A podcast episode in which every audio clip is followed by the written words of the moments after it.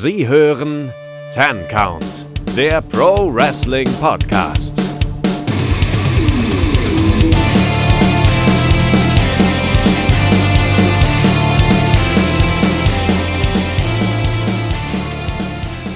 Hallo und herzlich willkommen hier beim Ten Count Wrestling Podcast. Mein Name ist Keanu, mit an meiner Seite ist der einzigartige, der einzig wahre, den Mann, den ich so weit getrieben habe, dass er sich schon Deathmatches freiwillig anschaut. Der unverwechselbare Kevin Stunt. Ja, äh, willkommen zurück oder so. Also nochmal danke erstmal an alle Leute, die äh, zeigen, dass Liebe stärker ist als Hass und äh, mir viel Liebe haben zukommen lassen in den Kommentaren.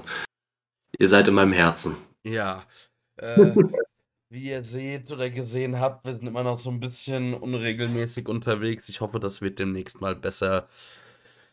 Äh, es zeichnet sich ab. Also auch heute wieder. Wir nehmen jetzt gerade Dienstagabend 18.30 Uhr auf. Ich muss heute Abend oder später auch noch arbeiten. Also mal gucken. Aber ich sehe da, ich sehe Hoffnung am Horizont.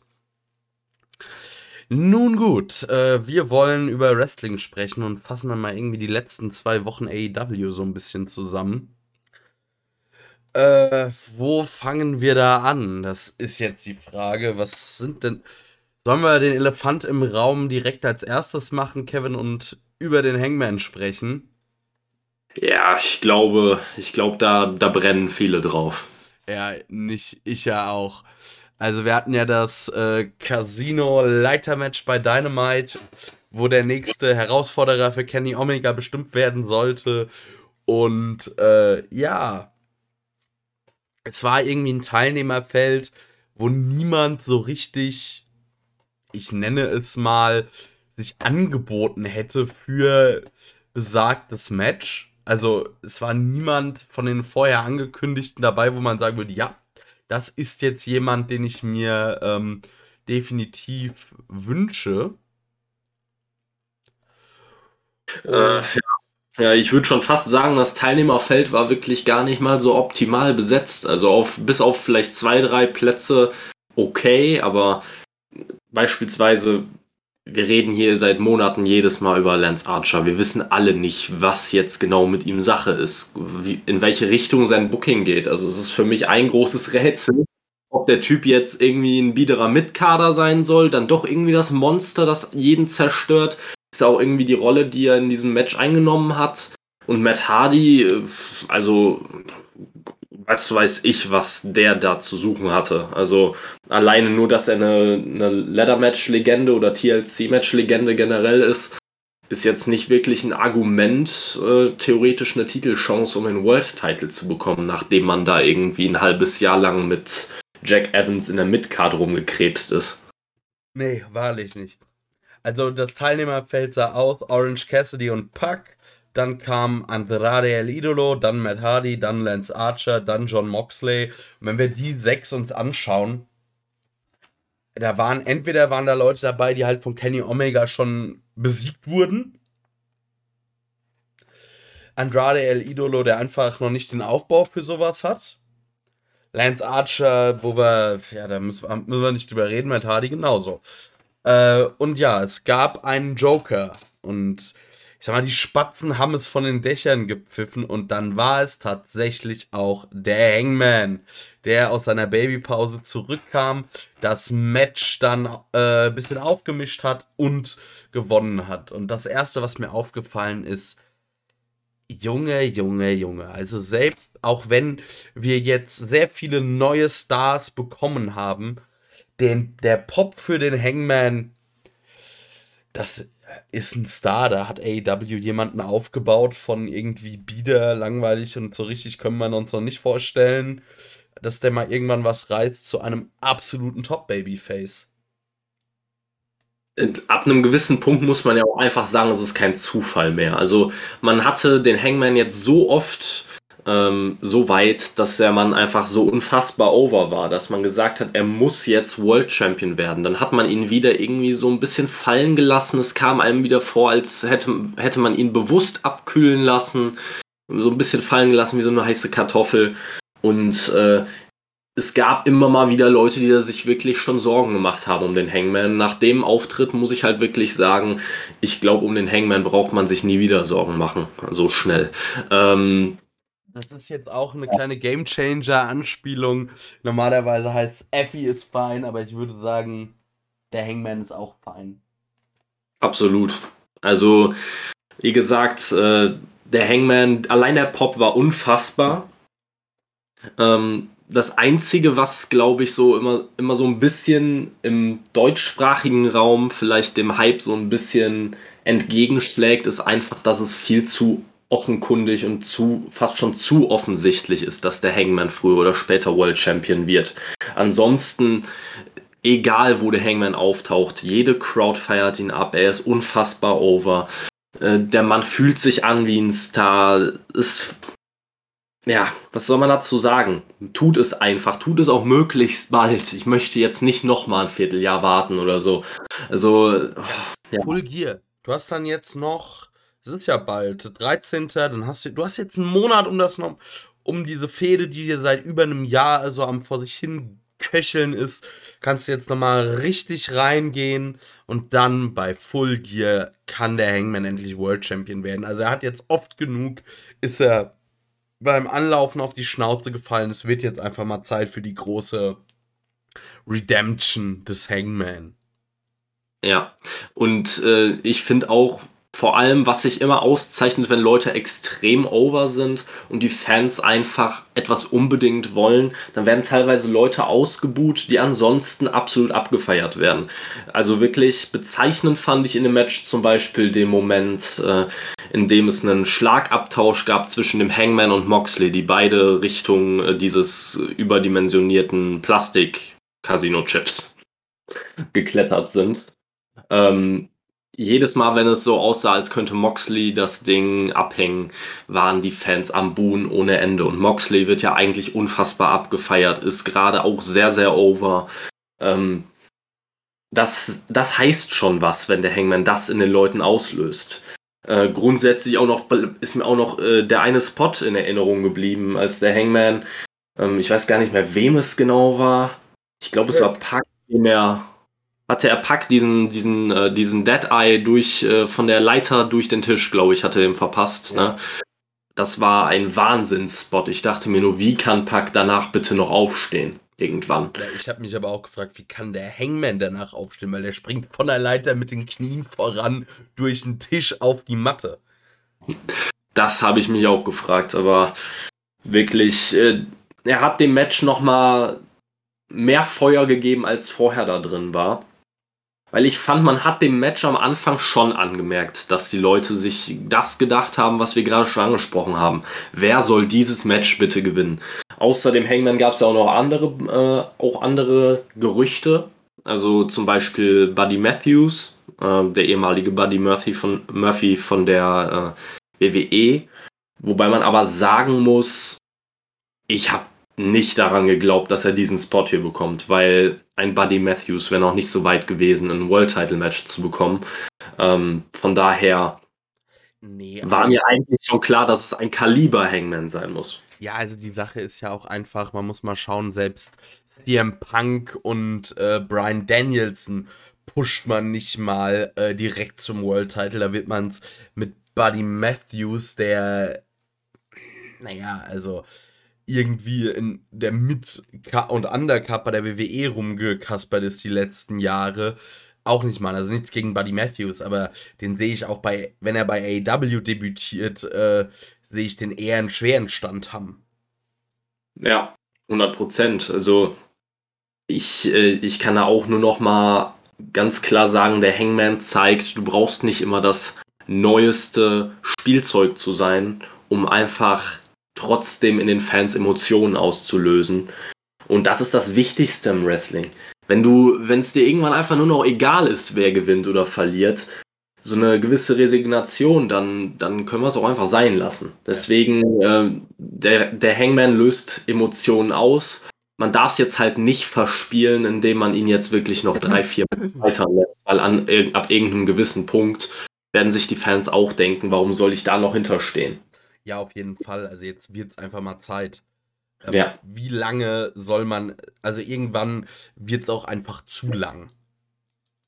Ja, und man muss ja leider sagen, was zu lang angeht, da hat AEW leider eine, eine dunkle Vergangenheit, was das angeht. Also gefühlt jede zweite bis dritte äh, Fehde, die auf die sehr, sehr persönlich geführt ist, geht mindestens zwei Monate zu lang. Und ich äh, habe auch beim Hangman, muss ich sagen, auch wenn, auch wenn sich das Ganze noch gut anfühlt, glaube ich, dass es mehr am Hangman an sich liegt als am Booking. Weil, wenn ich ehrlich bin, ist das Ganze jetzt schon wirklich hart am Limit, was, das Zeit, was die Zeit angeht. Also genau genommen war der Hangman vor bestimmt drei, vier Monaten deutlich heißer, als es jetzt ist. Bei und Double or Nothing, als er Brian Cage besiegt hat, da war der Hangman on fire. Ja.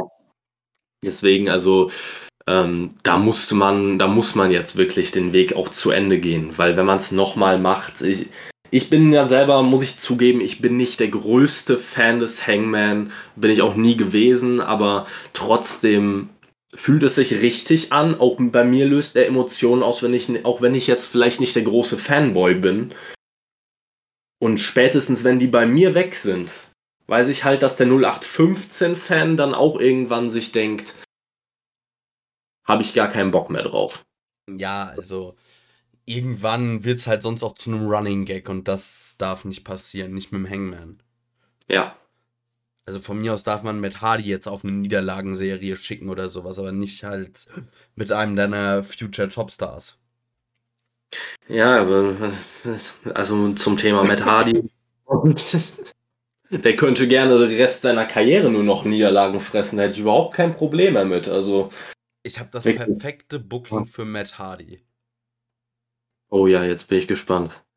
Matt Hardy, Matt Hardys nächstes Match ist ein äh, Loser Gets Fired Match und Matt Hardy verliert es und ward dann nie wieder bei AW gesehen. Mir gefällt, wie du denkst.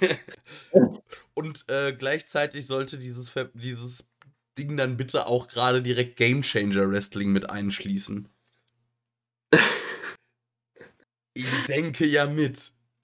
Du denkst mit, ja. Nee, also. Wie gesagt, also Matt Hardy war von allen Teilnehmern hier definitiv für mich auch der deplatzierteste. Also Lance Archer kann man immer wieder aufbauen. Das ist, das ist an sich kein Problem. Der Mann hat das einfach an sich. Allein die Statur, sein Aussehen, alle seine Körpergröße, das bringt was mit. Du kannst den Typen kaum be komplett beerdigen. Also du kannst, äh, jetzt werden mir manche Leute vielleicht widersprechen, die dann, die damals äh, in einem Team waren, dass Braun Strowman äh, beerdigt wurde. Ja, als Main-Eventer vielleicht in dem Sinne eine Zeit lang. Und selbst da lässt sich drum streiten.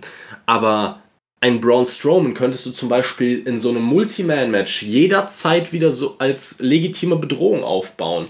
Ne, das, das, funktioniert mit einem Überraschung, mit, funktioniert mit einem 270 Pfund Lance Archer auch besser als mit, weiß ich nicht, äh, wenn du den Jungle Boy jetzt drei Jahre lang verlieren lassen würdest.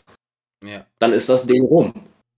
Ne, deswegen, also Lance Archer ist halt einfach, äh, ist halt einfach immer der, der, letzte, ja, der Stehaufmännchen, der letzte Joker quasi den AW ziehen kann, wenn sie mal gerade wieder keinen Gegner haben für irgendjemanden, der einen an, in Anse Ansätzen äh, wichtig erscheinenden Sieg braucht.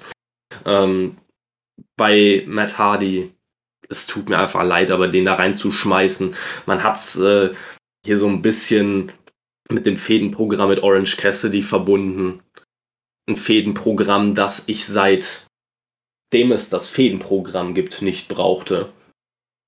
Bitte lasst es einfach sein. Es gab auch die eine, den einen Moment in dem, in dem Match, wo Matt Hardy einen Leg Drop, äh, ich weiß gar nicht gegen wen es war, ist aber auch egal, äh, von der Leiter durch einen Tisch gezeigt hat und ich die Reaktion danach, ich kann mir nicht vorstellen, dass es einfach nur gutes Selling war. Der Typ, der hat sich da definitiv Schmerzen zugefügt ohne Ende. Der hat schon in, der, äh, in dem Bereich wirklich mehr als genug gelitten in über 20 Jahren Wrestling. Lass es gut sein. Ja, auf jeden Fall. Äh, sollen wir vielleicht direkt weiter. Also, wir hatten jetzt eben, hast du den Jungle Boy genannt? Jetzt ist die Frage, gehen wir, nehmen wir den Weg Jungle Boy oder nehmen wir den Weg Matt Hardy? Nehmen wir erstmal noch, bleiben wir auf der positiven Schiene und nehmen wir den Weg Jungle Boy, würde ich sagen. Ja, also wir haben ja da irgendwie einfach eine Fehde von, ich sag mal, Brian Danielson, Christian, dem Jungle Boy, dem Luchasaurus gegen die Elite und da hatten wir auch das Match Adam Cole, Baby, habe ich jetzt auf dich eigentlich gehofft, schwach, ähm, gegen den Jungle Boy.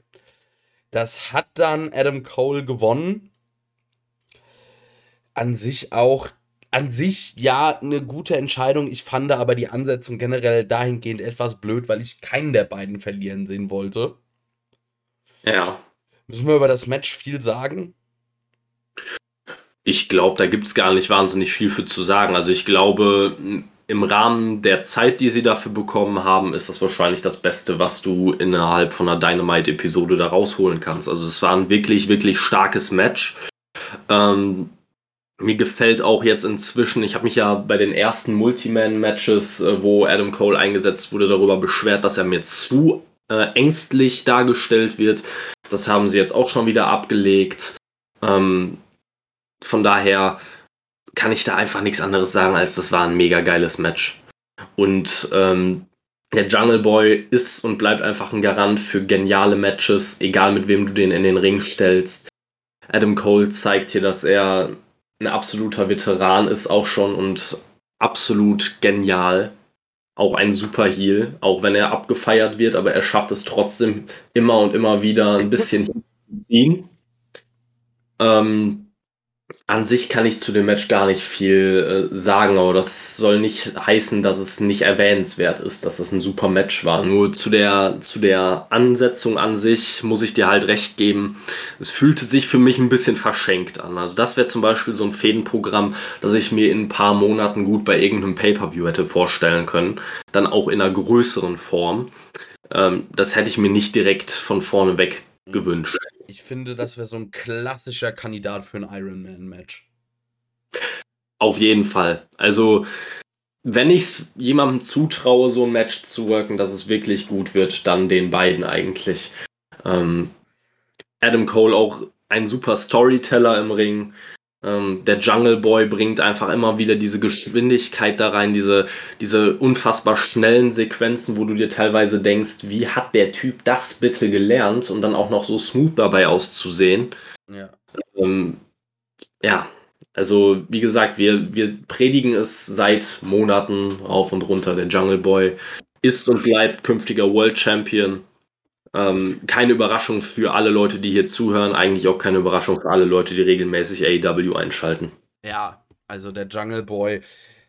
Das ist halt wirklich so, ich also das ist so auch sowas, ich warte einfach da auch nur drauf, dass der, ähm, das mal gezündet wird und AEW hat so einen kleinen, ja, ich nenne es mal Talentstau. Das Problem halt wirklich, wenn du immer bei solch langen Regentschaften und wenn du nur einen World Title hast, ist halt wirklich das Problem, dass du eigentlich ein, die Liste von Leuten, die World Champion mal sein und werden muss, die wird halt eher länger und nicht kürzer. Also, weil wir haben, sagen wir mal, wir haben, Kenny Omega war dann irgendwann abgehakt. Es war klar, dass er es machen, dass er es mal machen muss. Weil jetzt ist dann die Frage, okay, wir sagen als nächstes der Hangman. Ja. Und danach so haben wir irgendwie aber auch einen Jungle Boy, ein MJF muss auch mal Gold, äh, das große Gold gewinnen als meiner Meinung nach bester Heel dieser Company. Darby Allen ist eigentlich auch jemand, den man in die Richtung schicken würde. Aber, und ich sag mal, ein Adam Cole wird auch, ist auch da, um, glaube ich, mal das große Gold zu gewinnen. Bei CM Punk und Brian Danielson kann man sich jetzt drüber streiten, aber das wären auch eigentlich beides Leute, die du äh, ich sag mal, eigentlich als Champion willst, allein weil die, die kriegen nicht Prestige von dem Championship, sondern die geben dem Championship noch ein bisschen Prestige. Ja, ich, ich bin ja noch immer ein fester Verfechter davon, dass, äh, dass es einen zweiten Midcard-Title braucht bei AEW und zwar einen wirklichen Midcard-Title. für die Leute, die noch nicht aufstrebende Stars Richtung Main Event sind. Weil, wenn wir ehrlich sind, ist der TNT Championship kein klassischer Midcard-Title. Das ist eher ein Upper Midcard-Title. Wenn du dir die bisherigen Champions anschaust, die waren zu dem Zeitpunkt immer eher Leute, die man problemlos in, in Main Event Match hätte packen können. Und ja. du hättest auch jederzeit wirklich, äh, du hattest immer das Gefühl, die können glaubhaft den World Champion besiegen. Ähm, so ein klassischer Midcard-Title, der vielleicht ein bisschen unterhalb vom TNT-Title angesetzt ist, wäre extrem hilfreich für wirkliche Talente. Ich rede jetzt nicht von Leuten wie Adam Cole, das ist ein fertiger Star. Den musst du eigentlich nur noch richtig bucken. Dann äh, kannst du dem ohne Probleme, du könntest dem jetzt schon ohne Probleme fast den World Title geben, den TNT Champion Titel auf jeden Fall. Ähm, da musst du nicht mehr viel Arbeit leisten, damit du den dahin bringst. Ja. Aber ja. Äh, sag, sag ruhig noch, was du, wenn ich du was sagen. sagen und du hast halt auch das Problem, dass du jetzt beim TNT-Title auch wieder schon angefangen hast, so ewig lange Regentschaften zu machen. Also Darby war schon sehr, sehr lange und Miro genauso. Das ist gerade, also, dass du es beim World Champion machst und den nicht alle Ritt lang wechseln lassen willst. Und natürlich solltest du auch den TNT-Titel nicht jede Woche wechseln lassen. Aber wir waren eigentlich immer jetzt bei den letzten beiden TNT Champions immer an dem Punkt, wo wir gesagt haben, boah, jetzt lass diesen Titel endlich wechseln. Ich, es, es ist auserzählt. Und das ist ja eigentlich auch nicht der gute Ansatz oder der richtige Ansatz, immer zu sagen, uh, ja, jetzt beendet mal endlich diese Regentschaft. Das ist ja auch mal schön, wenn eine Regentschaft so beendet wird, dass man sich denkt, ah geil, hätte ich Bock drauf, wenn die jetzt da eine Fehde nochmal weitergeht. Ja. Einfach der, derjenige könnte zum Beispiel auch noch einen zweiten Titelrun gebrauchen oder sowas. So, solche Sachen, da, kein Mensch sagt jetzt oder wenige Leute sagen jetzt Miro, ach, den brauche ich sofort wieder als TNT-Champion. Es gibt eher viel, viel mehr Leute, die jetzt sagen, ja, also wenn der jetzt ein Jahr lang keinen Titel hält, bin ich fein damit. Einfach weil man ihn zu, man wurde zu sehr exposed. Einfach, ne? Also es, man hat mir so oft in. Hm? Ja, du wirtschaftest die Leute ja. runter. Du stellst ja. sie so exponiert da und dann irgendwann bist du halt den, der, den meisten überdrüssig. Also mir fällt, glaube ich, im AW-Roster kaum jemand ein, wo ich sagen würde, ja, dem tut das gut, wenn er dauerhaft immer eingesetzt wird. Ja, vor allem ist halt für mich so ein bisschen, so ein bisschen das Phänomen, dass die Leute mit dem Titel dann einfach nur noch rumlaufen und dem Titel zwar scheinbar Prestige verschaffen. Also es ist jetzt mein reines Gefühl. Ich kann das mit keinem Fakt belegen, ne? aber es ist einfach mein Gefühl, dass die Leute scheinbar dem Titel Prestige verschaffen, indem sie sehr dominant gebuckt werden, aber nicht wirklich sondern der Titel, da, dadurch, dass er so selten wechselt, verschafft er den Leuten an Prestige. Ähm, beispielsweise ein Darby hat unfassbar an Prestige dadurch gewonnen, dass er den TNT-Titel erstmal gewonnen hat, ist aber danach unfassbar abgekühlt. Also nachdem er den Titel verloren hat, war er quasi einfach nur noch, keine, keine Ahnung, Stings Adoptivsohn oder so. Ich weiß auch nicht, was man da mit ihm danach gemacht hat. Also genau das gleiche mit Miro. Es, es kommt einem nicht so vor, als hätte man mit Miro jetzt einen Plan. Ne, man hat das einfach so lange gezogen, bis die Leute auf Krampf einen anderen Champion haben wollten. Und hat man, man begräbt, und das ist jetzt wieder dieses dämliche Wort, das viel zu oft benutzt wird. Und ich meine das nicht so hart wie, wie viele andere, aber man begräbt die Leute ein Stück weit unter dem Ballast dieses Titels. Ja, auf jeden Fall. Es ist irgendwie nicht ideal. Ich würde da auch wieder darauf gehen, es könnte ein bisschen, oder es hat auch gewisse Probleme wieder mit der Pay-Per-View-Struktur, weil irgendwie oft diese Regentschaften, die großen Matches bleiben aus.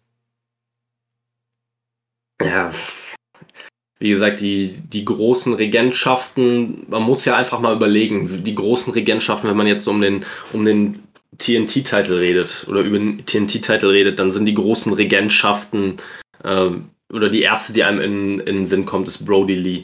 Ja, und äh, nicht falsch verstehen, aber Brody ja. Lee bleibt dir, also klar, wegen diesem Squash äh, gegen Cody, den keiner erwartet hat, ja. bleibt dir in Erinnerung, aber Brody Lee wäre einem nicht als der große TNT-Champion in Erinnerung, wenn er nicht wenn er heute noch leben würde.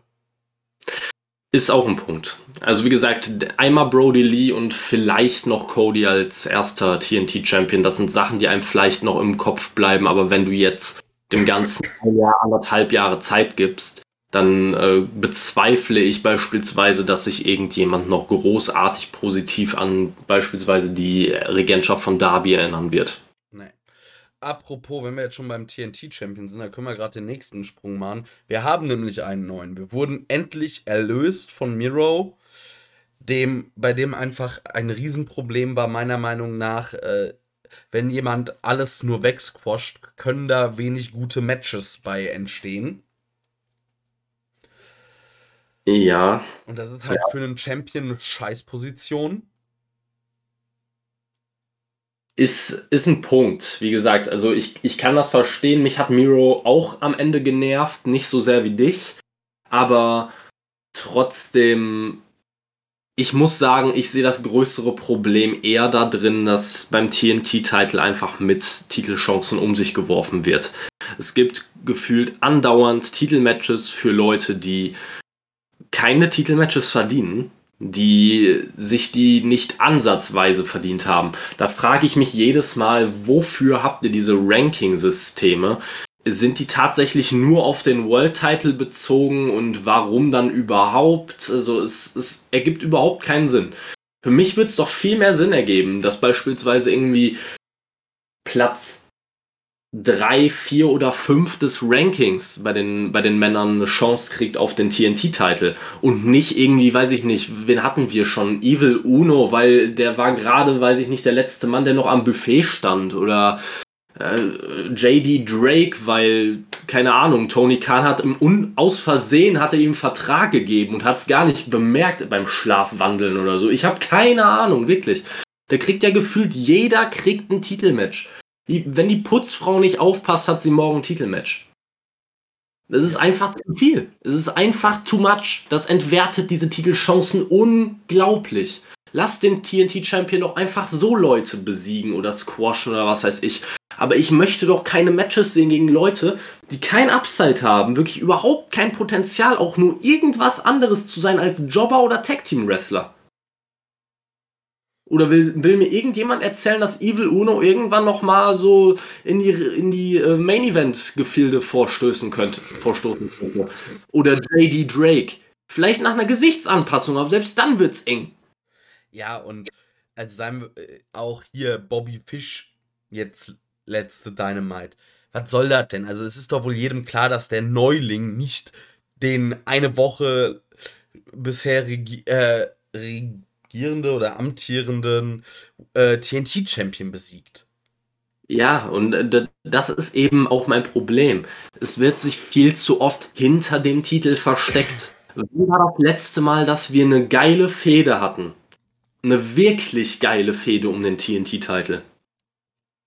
Ich kann mich gar nicht dran erinnern, wann das letzte Mal war. Oder vielleicht, äh, ja, ja gut. Cody. Cody gegen Brody, das war's. Also ansonsten hast du, wirst du einfach zugeschmissen mit vollkommen irrelevanten, an den Haaren herbeigezogenen Tag, äh, nicht Tag Team Matches, Titelmatches, die bei denen eigentlich jeder und seine Großmutter weiß, dass der Titel nicht wechseln wird. Wofür? Ich verstehe es nicht. Also, nur damit man sagen kann, wir haben jede Woche bei Dynamite große Matches, dann macht große Matches, indem ihr gut bookt und nicht indem ihr einen Titel jede Woche in die Kamera haltet. Ja. Ein Titelmatch macht keinen Sinn, wenn 100% klar ist, wer gewinnt. Ja.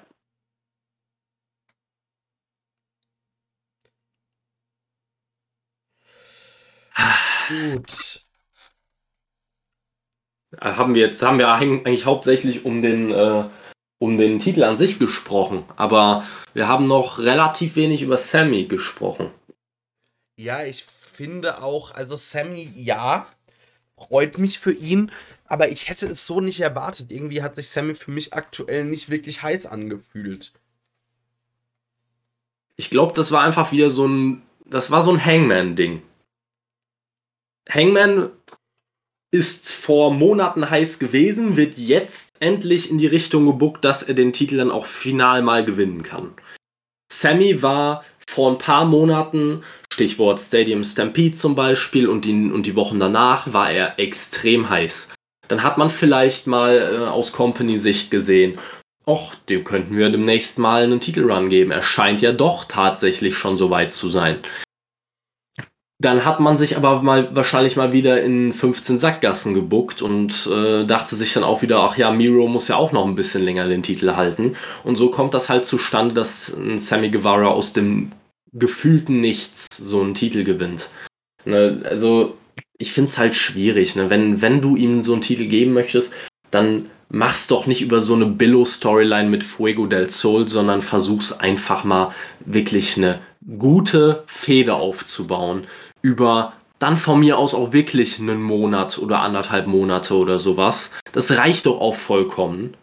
Und dann gib ihm den Titel. Dann fühlt er sich viel, viel größer an, als wenn du einfach sagst, ja, der kriegt jetzt eine von den 15 random Titelmatches, die wir in den letzten Monaten rausgehauen haben. Und er schafft's endlich mal. Ja. Ja, ich weiß auch nicht. Also das war einfach maximal unglücklich mal wieder gemacht. Ansonsten muss ich sagen, für Sammy an sich freut's mich auch. Also Fall.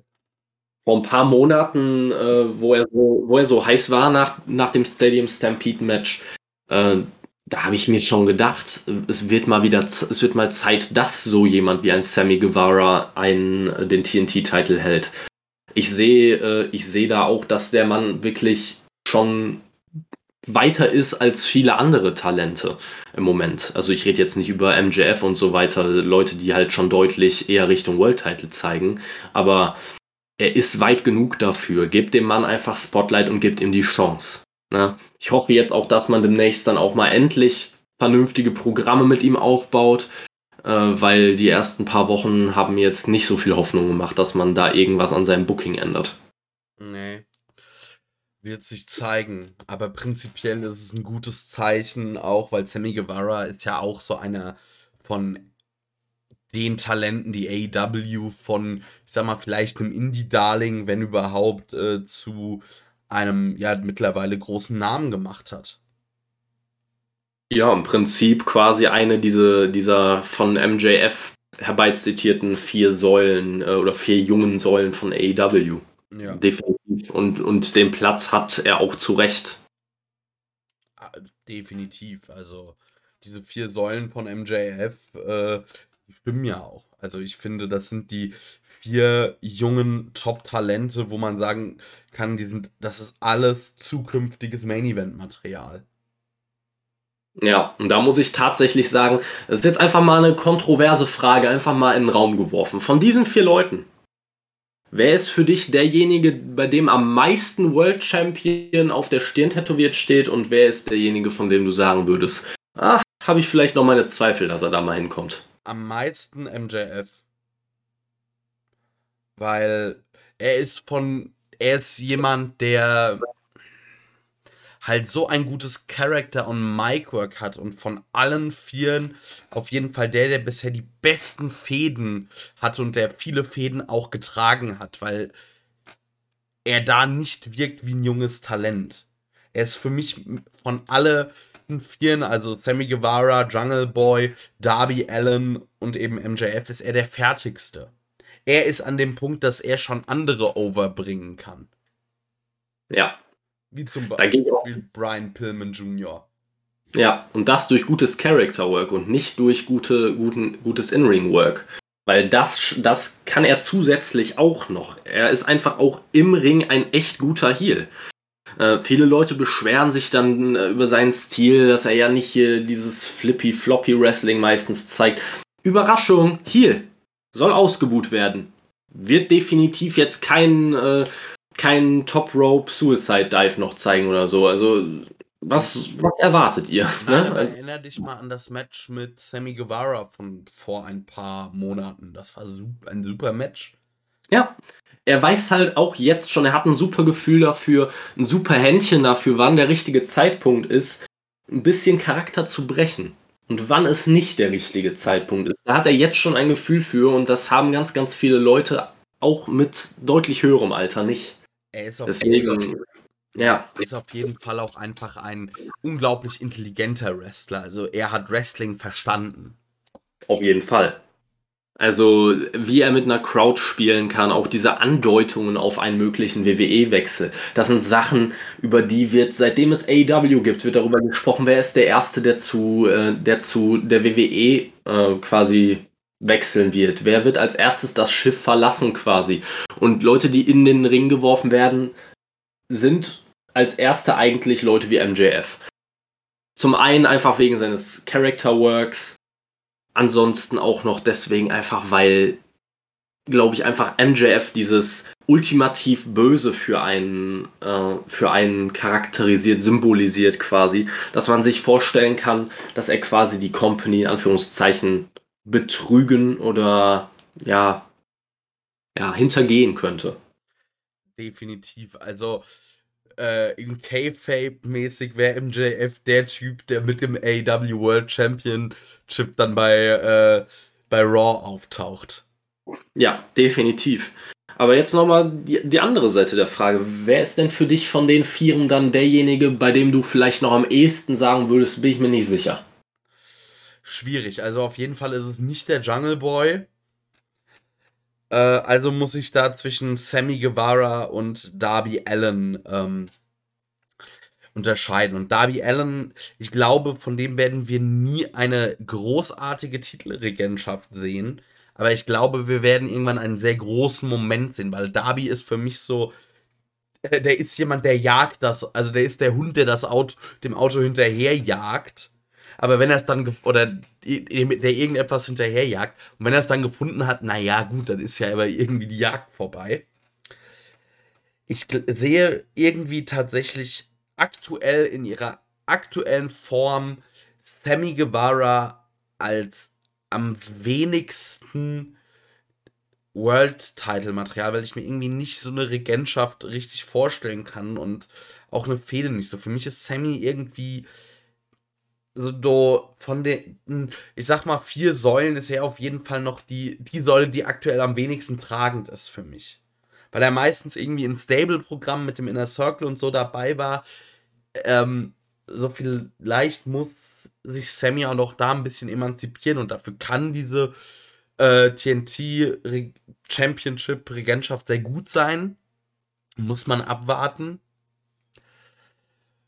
Es ist ja, ich würde sagen, am ehesten, wo ich vielleicht noch Zweifel hätte, ist echt äh, Sammy Guevara als World Champion. Geht mir auch so. Ich wollte einfach nur noch mal nachfragen, weil ich manchmal das Gefühl habe, dass andere Leute das nicht so sehen ähm, und ihn quasi halt schon auf einem Level mit diesen Leuten sehen. Ich muss sagen, ich sehe von diesen vier Säulen, sehe ich, habe ich bei Sammy einfach die größten Fragezeichen. Das heißt nicht, dass ich es ihm nicht zutraue, irgendwann mal World Champion zu sein. Da muss sowieso sehr viel für zusammenkommen und man weiß nicht, was die Zukunft bringt. Man weiß nicht, wie lange beispielsweise auch ein, ein Brian Danielson oder ein Kenny Omega auf dem Level bei AEW auch noch bleiben werden. Ne, also ob ein Brian Danielson dann vielleicht in ein paar Jahren wieder zur WWE zurückgeht, ob ein, äh, ob ein Kenny Omega oder wie lange ein Kenny Omega noch, äh, noch so heiß bleibt und noch diese Qualität an Matches abliefern kann, das weiß man alles nicht. Ähm, nur bei Sammy habe ich die größten, die größten Bedenken einfach. Was Character Work angeht, ist für mich die, die Reihenfolge da ganz klar MJF auf 1, dann Darby, dann äh, dann Sammy und dann der Jungle Boy. Der Jungle Boy muss ganz klar an seinem Character Work für mich noch arbeiten. Ähm, dafür ist er, was In-Ring-Work angeht, für mich ganz klar auf der Eins. Ja. Und dann muss man halt schon sagen, mit fast immer letzten oder vorletzten Plätzen, was äh, etliche Sachen da angeht, wird es halt schwierig, da anders zu argumentieren. Also ich weiß es nicht, ob andere das deutlich anders sehen. Gerade Charisma ist ja eine sehr subjektive Sache. Aber also bei Charisma sehe ich ihn auch auf, sehe ich ihn auf dem letzten Platz von den vier. Ja, eben. Das ist es. Charisma ist eine sehr subjektive Sache, aber ich sehe ihn da auch auf dem letzten Platz. Bei Mike Deswegen- Work sehe ich ihn auf der 3. Ja, ja, ja. Würde ich auch sagen. Und In-Ring-mäßig, also sehe ich den Jungle Boy als den stärksten. MJF fällt da so ein bisschen raus. Mhm. Aber da bin ich mit Sammy, das ist so. Es hat halt schon noch viel so Indie, Flippy, Floppy. Äh, ich weiß noch nicht. Das ist auch eine Sache. Gut, ich habe jetzt auch noch. Das ganze große Sammy Guevara-Match äh, gab es jetzt auch noch nicht. Da muss man mal abwarten, wie er da dann liefern kann oder eben nicht.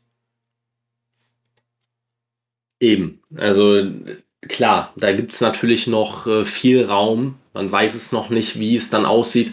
Also ich fand jetzt beispielsweise das Match gegen Bobby Fish war schon mal, hat schon mal gezeigt, und das wusste man ja eigentlich auch vorher auch, dass ein, Sammy Guevara gute Matches liefern kann. Es ist nur die Frage, kann Sammy Guevara nicht nur gut, kann er auch überragend?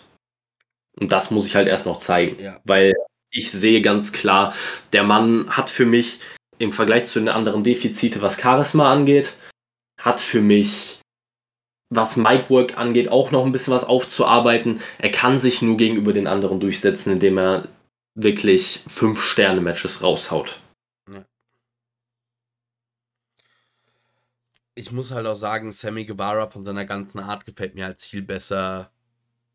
Ich finde, Face ist zumindest so für viele Sachen, dieses Spanish God-Ding und so, das kommt als arroganter Heel einfach besser rüber. Definitiv. Auch am liebsten als Heel ohne Panda-Kopf auf, weil das ist dann für mich vielleicht, ich weiß nicht, der Panda-Kopf-Heat ist für mich halt nicht der richtige Heat. Nein, nein. Ja, apropos äh, Heel-Turn, hast du mitbekommen, dass der gute Cody Rhodes gesagt hat, er wird niemals Heel-Turn?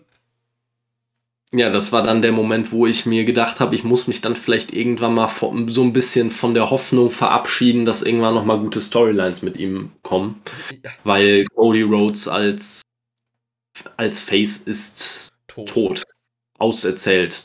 Auserzählt ist das falsche Wort. Der Typ ist, das ist so, als würdest du, hätte ein Serienkiller irgendjemanden umgelegt und würde den jetzt schon drei Monate in, in seinem Kofferraum spazieren fahren und es stinkt wie Sau. Und das ist Cody Rhodes im Moment leider. Und das sage ich als großer Cody-Fan.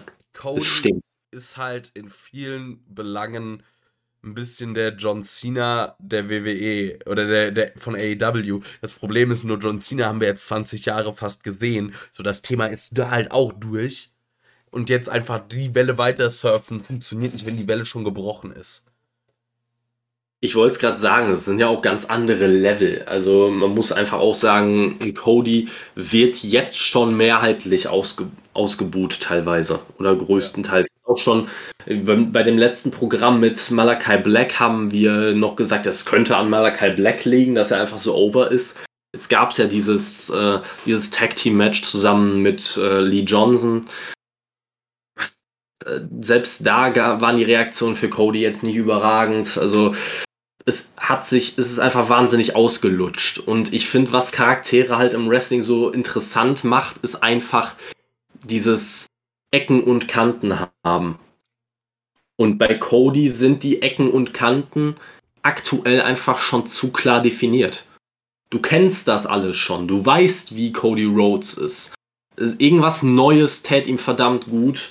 Und das sehe ich mit einem weiter, weiterhin Face-Dasein einfach nicht. Ein Heel-Turn, der ein bisschen was Neues, neue Ecken und Kanten in seinen Charakter bringt. Das wäre gerade das, was er bräuchte. Und ich verstehe auch nicht dieses Argument, dass man, dass er jetzt eine Tochter zu Hause hat und dass er deswegen kein Heelwork mehr liefern möchte. Bis die so weit ist, dass sie irgendwas versteht, was er da sagt, hat er noch locker 5, 6 Jahre. Erzähl mir doch nichts. Ja, Also, meine Halleluja. Güte. Also, Der ist auch, er ist auch mit einem Vater groß geworden, der mit Heels zu tun hatte ohne Ende. Ist er, hasst er deswegen bis heute Ric Flair? Möchte er bis heute Ric Flair töten, weil er damals so böse zu seinem Vater war? Also, tut mir leid, wenn du als, wenn du mit einem Vater aufwächst, der Wrestler ist, dann blickst du doch von Anfang an hinter die Fassade. Das ist unnötig, dieses Argument. ich wollte gerade sagen, also, das ist einfach ganz, ganz großer Quatsch. Ich kann jetzt Ja, ich verstehen, wenn jetzt äh, René Paquette sagt, äh, so, ich lasse, äh, wenn die Tochter, ich sag mal, generell alt genug ist, um vielleicht ein bisschen Wrestling zu schauen, ich lasse sie, ich zeige ihr jetzt nicht, wie ihr Papa bei Game Changer Wrestling äh, sich mit Neonröhren blutig schlägt. Ja. Das ist auch ein bisschen eine andere Dimension nochmal, ja.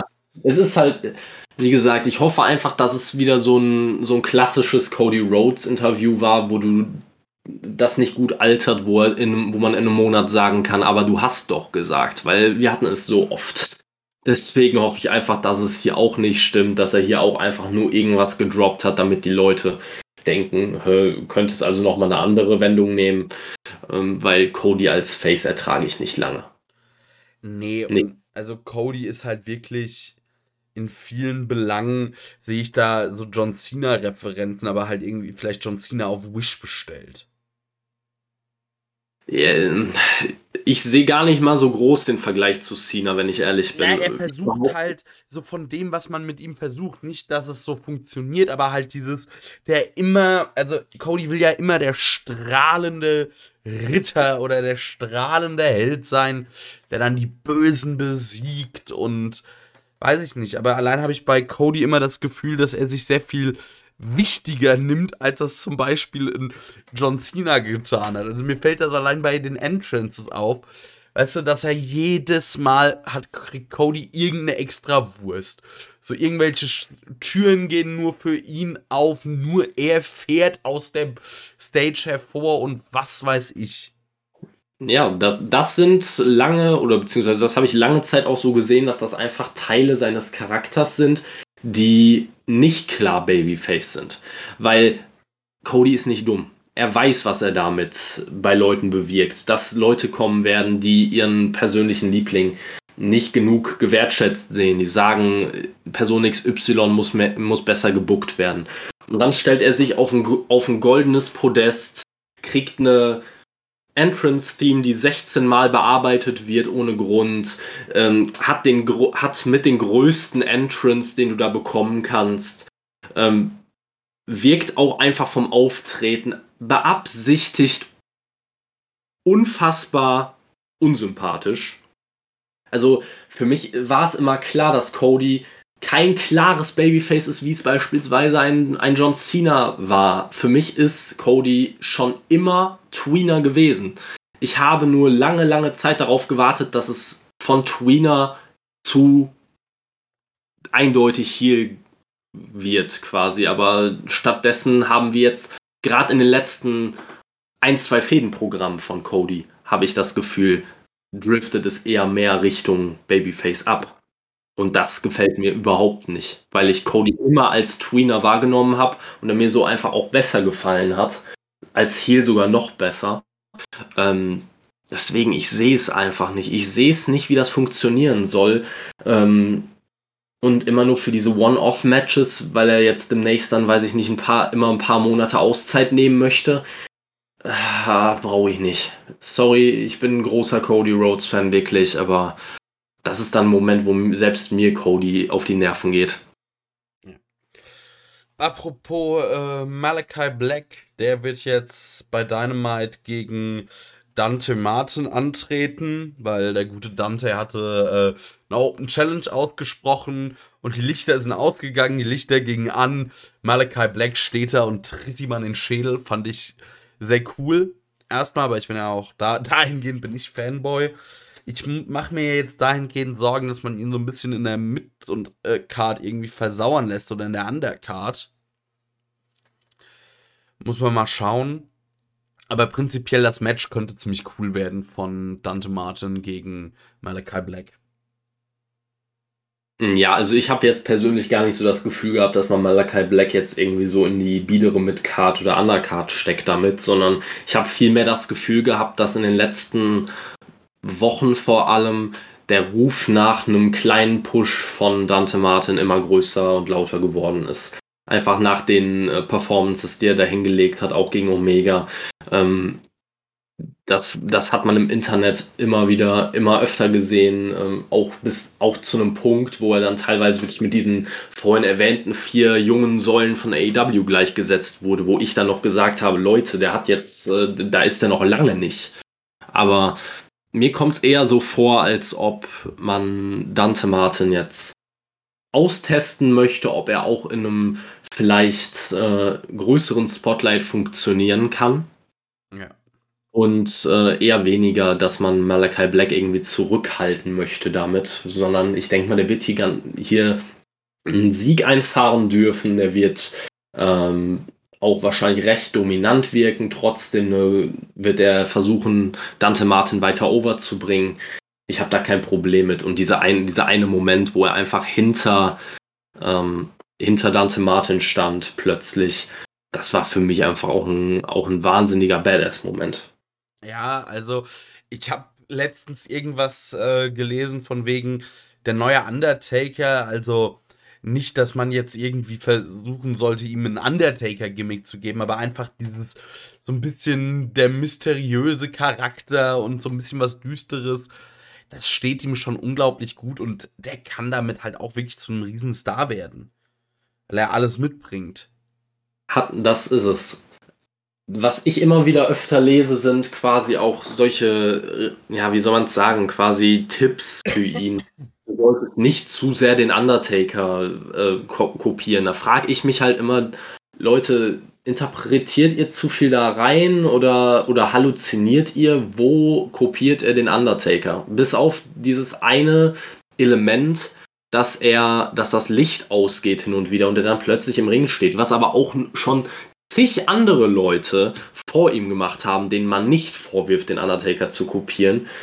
Ah, also bitte. Also weder vom, von der Optik her ähnelt er dem Undertaker, noch vom In-Ring-Stil ähnelt er dem Undertaker. Auch was, seines, auch was seine Promos angeht, ähnelt er dem Undertaker null. Das Einzige, was sie, was sie einfach gemeinsam haben, ist, dass es ein düsteres Gimmick ist mit ein paar Elementen, die so ein bisschen übernatürlich sind. Das war's. Ja, obwohl Ansonsten, ja Malachi Black nicht mal wirklich was Übernatürliches hat. Das hat so was irgendwie Okkultes, aber das ist ja, er ist ja voll im Boden der Realität äh, verwurzelt und auch die, ich sag mal, Motive sind ja ganz andere, wo Malachi Black dann, glaube ich, eher die Leute so in die Abgründe ihrer selbst reißen will oder irgendwie, glaube ich, äh, die Menschen scheitern sehen will und solche Geschichten. Weil der Undertaker ja eher der die Seelen der Leute sammelt.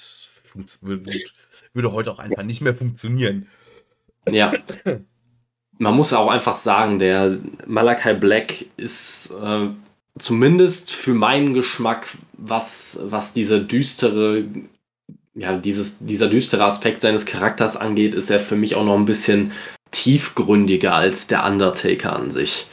Also alleine, wie er angefangen hat mit Cody, dass er ihn quasi, ähm, dass er ihm quasi seine eigenen Fehler aufzeigen wollte und ihn niederstrecken wollte, nicht weil er es nicht einfach im klassischen Undertaker-Style, einfach weil ich es kann, sondern weil man ihm damit aufzeigen möchte, du machst einen Fehler.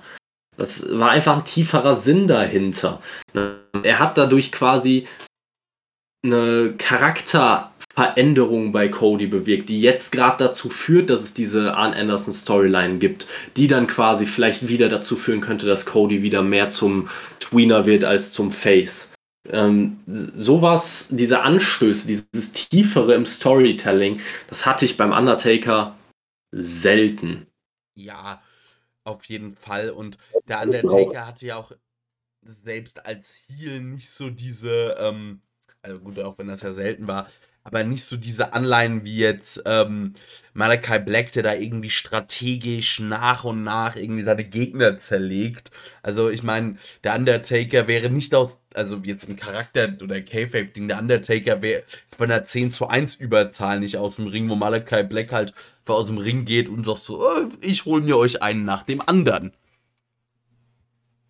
das ist halt einfach wieder, wir waren ja gerade eben zum Beispiel auch bei Lance Archer, den man einfach immer wieder aufbauen kann aufgrund seiner, seines Erscheinungsbildes, aufgrund seiner physischen Voraussetzungen.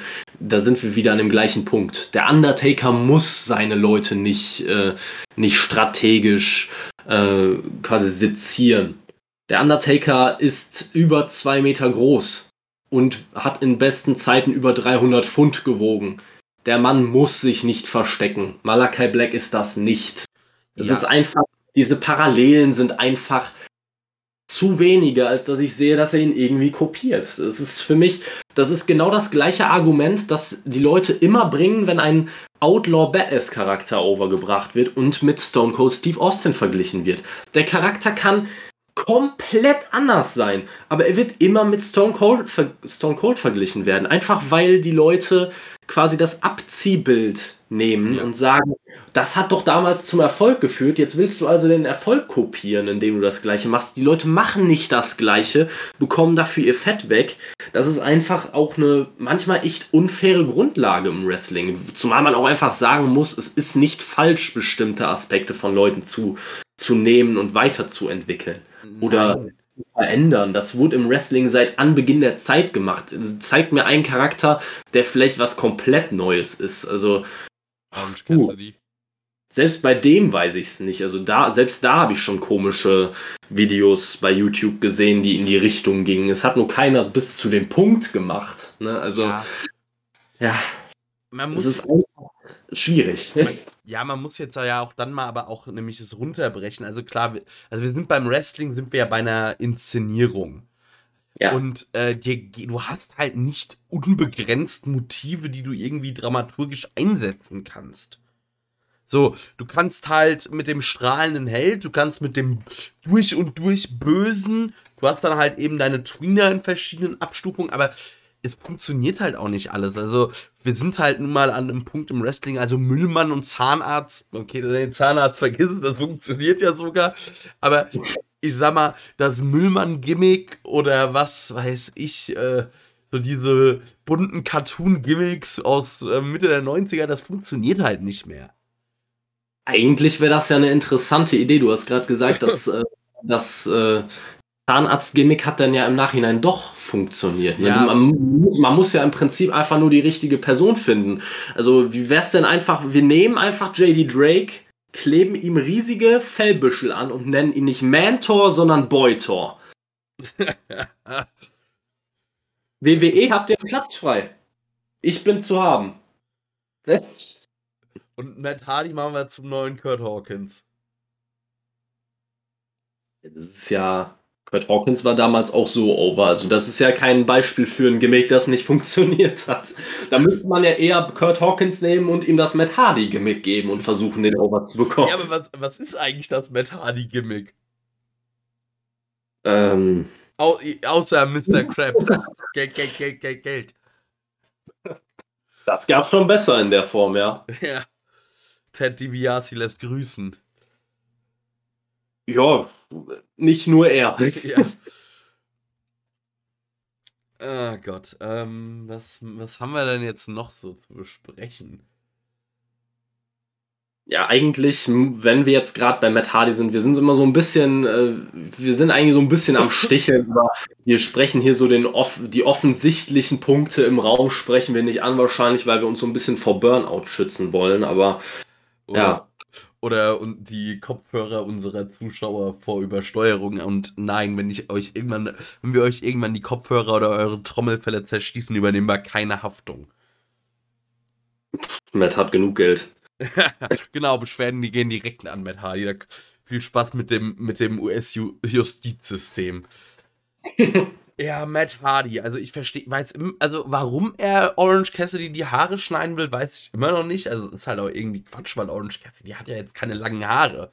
So, selbst wenn du dem eine Glatze rasierst, in zwei Monaten sieht er wieder genauso aus. Ja, aber dann, wenn wir tiefer reingehen wollen, ist ja die Frage, was an Matt Hardy macht Sinn? Ich glaube, das können wir gar nicht hinterfragen. Das brauchen wir nicht hinterfragen, weil das, irgendwann kommst du zu, zu, irgendwann kommst du an einen Punkt so einer typischen unlösbaren philosophischen Frage. Was ist der Sinn des Lebens? Was ist der Sinn von Tony Kahns Booking bei Matt Hardy? Das sind einfach so Sachen, die haben sich auch die alten Griechen schon gefragt. Ähm, ich glaube ja. immer noch, Matt Hardy hat extrem belastendes Material. Also entweder irgendwelche Sextapes von Tony Khan oder die Steuer oder seine Steuererklärung, mit der er ihn irgendwie zerlegen kann. Also da muss ja irgendwas sein. Also ich habe ja inzwischen eine neue Theorie. Ich glaube, Matt Hardy ist inzwischen so involviert auch als Backstage-Producer und war äh, verantwortlich für das Exploding Barbed Wire Deathmatch und hat einfach Tony Khan gesagt, wenn du mich nicht richtig bookst, dann fahre ich deine ganze Show an die Wand. Und hier Beweisstück A.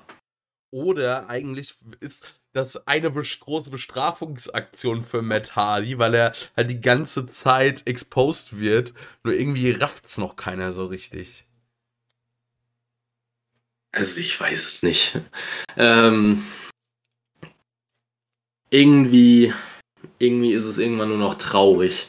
Also letzte Woche kriegen wir quasi im, nach dem guten alten Motto, mehr ist immer besser, kriegen wir einfach ein 16-Man Tag Team Match mit dem Hardy Family Office. Also, das hat Gott nicht gewollt. Nee. Nee, nee, nee. Äh, Jack Evans hat, sieht, hat jetzt äh, quasi, ist jetzt das Stunt-Double des Butchers. Irgendwie sieht ab einem gewissen Punkt bei AEW jeder nur noch aus wie Stu Grayson, oder? oder? Also, so irg irgendwann ist einfach der Punkt gekommen, dir schneiden wir eine Glatze, du hast einen Bart, dir schneiden wir eine Glatze, du hast einen Bart. Einfach alle sehen nur noch aus wie Stu Grayson. Ich weiß nicht, irgendwie ist Stu Grayson neues Sexsymbol, vielleicht träumt Tony K. nachts von dem. Feuchte Träume von, äh, von Stu Grayson würde er erklären, warum Evil Uno ein, ein TNT-Title-Match bekommen hat. Keine Ahnung. Wirklich nicht. Würde dann auch die Maske von Evil Uno erklären. Oh Gott, jetzt. Oh, oh. Lass mich dein Hund sein. Oh, oh, ins Stockhaus mit dir. Ja. Vielleicht ist das bei Tony Khan ja was Gutes. Ich weiß es nicht. Ich will es nie wissen. oh Gott, ja. Also, ihr merkt schon, wir betreiben hier einfach gerade Selbstschutz äh, davor, über ähm, weiter über dieses ganze Thema zu reden, weil wir haben uns auch da wirklich also so dran abgearbeitet. Ich weiß nicht mehr, was ich sagen soll noch. Also ich, ich weiß inzwischen auch keinen guten Grund mehr, warum man Heat nicht einfach demnächst mit Hardy Heat nennen sollte. Ähm. Ich, also wer es mehr verdient hat, zeig, zeig mir bitte, wer es mehr verdient hat. Selbst Roman Reigns hat die Kurve bekommen. Selbst bei dem wird es schwierig, aber Halleluja. Man muss ja auch noch sagen, also bei Roman Reigns konnte man ja wenigstens zur Verteidigung noch anbringen, hey, das ist ein vernünftiger Wrestler er kann halt auch nichts dafür, wenn er, äh, wie er gebuckt wird. Und äh, so bei der WWE kann man ja auch noch sagen, der hat ja auch nicht viel kreative Freiheit. Ja. Ja, es ist leider nochmal ein Argument mehr. Also wie, wie gesagt, für mich ist definitiv, ich, ich werde versuchen, das jetzt irgendwie einzuführen. Für mich ist das demnächst nicht mehr X-Pac Heat oder Go Away Heat, das ist Matt Hardy Heat. Ja. Ähm. Ah, wenn wir gerade bei Heat sind, äh, wir haben ja auch einen neuen Titel angekündigt bekommen. Ach, du meinst den Host Championship? Den was? Den Host Championship? ja, den TBS-Titel, also. Hi. Hast, hast, hast, du den nicht verstanden? Oder, nee. oder hast, hast, du das noch nicht gesehen? Das ist zum absoluten Meme geworden. Schau, google jetzt gerade, wir machen jetzt mal eine kleine Live-Recherche. Ah, du meinst das mit. Äh, ja, hast du es einmal gesehen, kannst du es nie wieder anders sehen. Ah, das mit, also ich habe nur das gesehen mit äh, Cartoon Network, also wo sie einfach alle TV-Logos da reingeballert haben. Nein, nein, nein, nein, nein. Gib einfach mal TBS Championship äh, bei Google Bilder ein, bitte. Wir machen das jetzt live für alle Zuschauer. Äh, ihr werdet gleich, äh, ihr werdet gleich Herzen brechen hören. So. Einfach nur TBS Championship. Einfach nur, den, einfach nur den Titel, damit du, damit du äh, einfach bei Google Bilder. Einfach mal ein Bild davon angucken. Hast du es schon offen? Ja, habe ich schon offen. schau dir ganz genau das Logo an. Von TBS. Die Schreibweise und denk nochmal dran, wie ich den Titel gerade genannt habe. Oh. jetzt, ja, jetzt kann ich es gar nicht mehr anders sehen.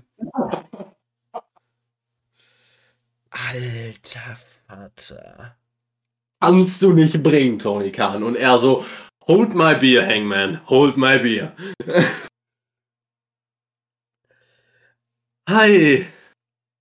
Erst, erst designt man so einen gefühlten Plastikbelt, der einfach genauso aussieht wie der TNT-Titel, mit einem blauen Streifen, weil das ist ja komplett was anderes als die WWE, die einfach nur andere Beltfarben nimmt und kritisiert wird. Also vor allem. Und dann haut man auch noch dieses maximal unangenehme und absolut unpassende Logo da drauf. Ja. Wow. Vor allem bei TNT-Titel, da kann man ja jetzt noch sagen, ja, das ist der TV-Sender und zum anderen TNT, da ja noch cool, das ist Sprengstoff, das ist ein ACDC-Song. Ja. Aber TBS, Total Bullshit oder was? Ja, solche. Total Bullshit-Spot. Also Der wird auf der Karte geschaffen, der Spot. Vielleicht weitere zweieinhalb Gra äh, Glory, äh, Glorious Minutes of Shame der Women's Division. Ich weiß auch nicht. Also es fängt schon mit dem Logo an. ja. Also, weil auch, ich habe ja wirklich die Hoffnung gehabt, dass sich durch Rampage ein bisschen was in der Frauendivision bessert. Ja. Letzte die Hoffnung Rampage, exakt zwei Wochen. ja, letzte Rampage-Episode war ungefähr, wie lang ging das? Hatten wir ein Frauenmatch, das war Jade Cargill gegen irgendwen. Gegen äh, Sky Blue. Ja. ja, von mir, ja. Sky Blue will auch den Titel wegen der Farbe bestimmt. Ist ein Punkt. Ist, Aber- ist auf jeden Fall ein Punkt. Warum hat Sky Blue eigentlich nicht immerhin ein Blue Dabba Die als äh, Theme-Song? In den Indies hatte es es bestimmt. Boah, das wäre Ja, das wär schon hart geil. ja, das aber ich muss- du doch ich bei dem Namen haben. Ich muss mich auch outen. Ich bin großer Sky Blue. Ich, ich finde die wirklich gut. Ich habe ich hab mir ein paar Matches bei, äh, bei Dark oder Dark Elevation, ich weiß es schon gar nicht mehr, habe ich von ihr gesehen. Sah wirklich ordentlich aus. Ähm, ich glaube, sie wurde auch jetzt schon fest unter Vertrag genommen. Sie war ja auch in dieser Casino Battle Royal, glaube ich, bei den Frauen vertreten. Äh, wie gesagt, ich, äh, ich finde es schade, dass sie hier so verjobbt wird. Also, das hätte man anders lösen können. Muss nicht, sie muss ja nicht zwingend gegen Jade Cargill antreten. Dann benutzt doch einfach eine von den 16 Frauen, die ihr begraben habt und nicht irgendein junges Talent. Ja, äh, ich muss gerade mal gucken, war Sky Blue nicht letztens auch noch bei Game Changer? Kann gut sein. Also sie treibt sich wohl viel in den, äh, ich glaube, in der Chicago Area, in den, im, in den Indies rum. Dann war sie, weil äh, Game Changer war ja vor kurzem in Chicago. Apropos Game Changer, selbst da bekommen die Women's Division mehr Screen Time. Auch wenn die nur eine Frau fest im Roster haben. Da hat nämlich jetzt am letzten Wochenende Thunder Rosa einfach in einem Multi-Man-Scramble einfach mitgecatcht. Ja, gut. Also, wie gesagt, es, es ist einfach alleine das Titel. Jetzt haben wir genug über das Titeldesign abgelästert. Aber wir sehen doch jetzt schon eigentlich an, an, dieser, an diesem Booking, dass es überhaupt keinen Sinn ergibt. Ne? Es wird, jetzt, jetzt wird quasi eine Fehde zwischen Jade Cargill und Thunder Rosa angekündigt. Jade Cargill ist noch immer in äh, ja, Singles Competition unbesiegt. Das heißt, entweder du musst diesen, diesen, äh, diesen äh, Win-Streak musst du entweder be beenden, damit sie nicht den TBS-Titel gewinnt, oder sie wird erster TBS-Champion. Und ich frage mich bei sowas halt immer, wenn du einen Midcard-Titel einführst und du willst, damit zeigst du ja quasi, du wirst direkt wieder einen großen Namen zum ersten Champion machen, wie beim TNT-Titel. Aber der Unterschied ist, die Breite in deinem Women's Roster ist viel geringer als im Men's Roster. Du hast nicht zehn Leute, die du ohne Probleme einfach mal kurz in Women's Title Match schicken kannst, die wirklich glaubhaft Britt Baker besiegen können. Und jetzt hast du mit Thunder Rosa und mit Jade Cargill zwei ins TBS-Title Geschehen reingeschmissen, die absolutes World Title Material sind benutzt doch einfach die Leute, die keine Screentime bekommen. Schafft eine Midcard und raubt euch nicht die paar Leute, die ihr im Main Event habt. Nachher habt ihr einfach nur noch drei, vier Leute. Nachher könnt ihr wirklich nur noch gegen Britt Baker Leute wie Ruby Soho antreten lassen oder so. Selbst wenn ihr die irgendwie nochmal aufgebaut bekommt, nachdem sie irgendwie aus dem, in dem äh, Turnier dann entweder verliert oder dann nach wahrscheinlich wieder ein halbes Jahr lang Champion ist. Also, oh. nee. Einfach nee. Ja. Alles Quatsch. Ja. Also, Vor allem versteckt man sich wieder hinter einem Titel. Also es ist wieder genau das gleiche wie mit dem TNT-Titel. Nur, dass man die Women's Division schon seit Monaten, Jahren an die Wand fährt. Du hast nie gute, gu äh, gute äh, irgendwie Fädenprogramme oder so.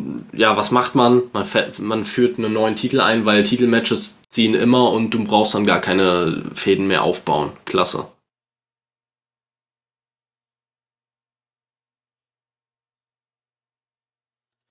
Ja, ich weiß auch nicht, was ich da noch sagen soll.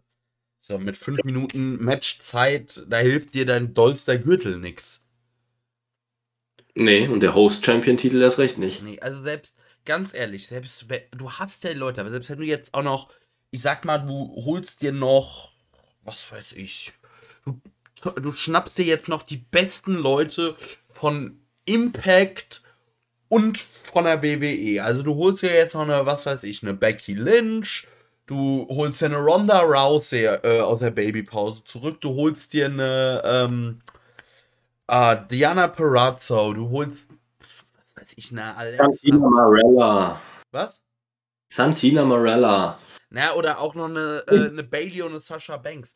Auch wenn du, wenn du denen keine Screentime gibst, ist deine Division trotzdem scheiße. Ja. Ja. Absolut. Es ist halt einfach, wie gesagt, es ist so traurig. Leute wollen sich das schönreden, dass dieser Titel eingeführt wird. Aber wenn man es einfach mal nüchtern betrachtet, hat man die Women's Division an die Wand gefahren, runter, also selbst mit super Leuten, die man theoretisch im, äh, unter Vertrag hätte, hat man es nicht geschafft, irgendwelche Storylines aufzubauen außerhalb des Titelgeschehens. Ja, Jetzt schmeißt man so ein, so ein äh, Titelturnier in, in Ring und was passiert? Jade Cargill squasht innerhalb von einer Minute ein, ein junges, aufstrebendes Talent. Also überragend noch besser kannst du Probleme in der Women's Division in, innerhalb dieses Turniers gar nicht an die Wand malen. Ja. Ähm, auch sehr lustig, also Hikaru Shida, ob die wohl auch ein bisschen mit Backstage-Heat zu kämpfen haben, habe ich mich noch gefragt. Weil da macht man schön so, oh, Hikaru Shida, das könnte ihr 50. Win, Win werden und bli und bla und blub und bumm, verliert sie halt dieses Match. Fand ich großartig. Ja. Fand ich ab absolut großartig. Also auch, auch einfach, wie man es aufgebaut hat. Also die hatten mich komplett. Wirklich, ich habe nicht damit gerechnet, dass, dass sie das Ding verlieren würde. Ich, ich habe es einfach geglaubt. Ich habe ge ich hab mich damit abgefunden. Ja, ich habe mich vor allem einfach nur aufgeregt, weil ich mir gedacht habe, warum muss jetzt Serena Deep sich dafür hinlegen? Ja. Exakt, sie haben, mit, sie haben mit unseren Gefühlen gespielt und das erfolgreich, kann man in dem Fall sagen. Es war einfach, das war wirklich gut gebuckt. Das war auch ein geiles Match. Du gibst einfach zwei Leuten, die zusammen nachweislich was auf die Beine stellen können, gibst du ein bisschen TV-Zeit und es wird gut. Ja. Überraschung, es ist kein schweres, es ist überhaupt kein schweres Rezept. Aber das ist, äh, also manchmal, wenn ich das Booking der, der Women's Division, Division mir angucke, dann, dann glaube ich manchmal, Kenny Omega braucht so ein Booking-Rezept, weil er wahrscheinlich auch zu, manchmal einfach zu blöd ist, äh, einen Spiegelei in eine Pfanne zu hauen, weil er nicht weiß, was er noch machen muss. Booking ist, ist keine Raketenwissenschaft. Hatten wir das schon mal als Sendungstitel? Hatten wir, ich glaube auch, das ist, ist wirklich lange her, aber mhm. es hat sich noch immer nicht geändert. Es ist noch immer keine Raketenwissenschaft. Es ist, du kriegst noch immer keinen fucking Nobelpreis dafür, dass du deinen Frauen von deinen drei Stunden Sendezeit pro Woche mehr als zehn Minuten abgibst. Ich muss mal gerade gucken. Also ich will jetzt gucken, ob wir das schon als Sendungstitel hatten, weil wenn ja, wenn nicht, äh, oder wann das war, ich wär, das wäre jetzt nämlich echt ein guter Sendungstitel. Wieder. Ich bin, mir, ich bin mir da relativ sicher, dass wir das schon mal hatten, aber, aber guck gerne gerade mal nochmal live nach. Mhm. Ah, 25. Booking ist keine Raketenwissenschaft. Äh, ja, Gefolgt von Tony Khan schaut SpongeBob, war die Folge danach. und so wie er, so wie er gerade drauf ist, ist er wahrscheinlich von SpongeBob zu Fifty Shades of Grey gewechselt oder so, weil das hat mit Sadomaso viel zu tun, was er da drauf hat, teilweise. Der klassische, ja, der klassische Maskenschläger. Doghouse Bondage. Doghouse Bondage mit Tony und den Boys. Tonys Doghouse Bondage. Neu, nächster Sendungstitel. Ei. Ja. Gut, äh, Brian Danielson gegen, ah, gegen welchen Jackson war es? Matt oder Nick? Nick. Nick. War gut, fand ich ganz cool, dass äh, man Brian Danielson da so dargestellt hat, dass er so, also man hat ihn da so ein bisschen als, äh, ja, sein Repertoire, dass er halt nicht nur mit dem äh, Lebel Lock und dem Running Knee gewinnen kann, sondern er kann halt auch äh, mit allen möglichen anderen Sachen das Match gewinnen. Ja, eben. Und ich finde es auch gut. Also es ist einfach, es bringt mehr, es bringt mehr Möglichkeiten und es, ich finde auch dieser, dieser Move passt einfach perfekt zu ihm. Passt er wirklich, muss man einfach sagen. Ja. Äh, über CM Punk müssten wir nochmal reden. Mhm.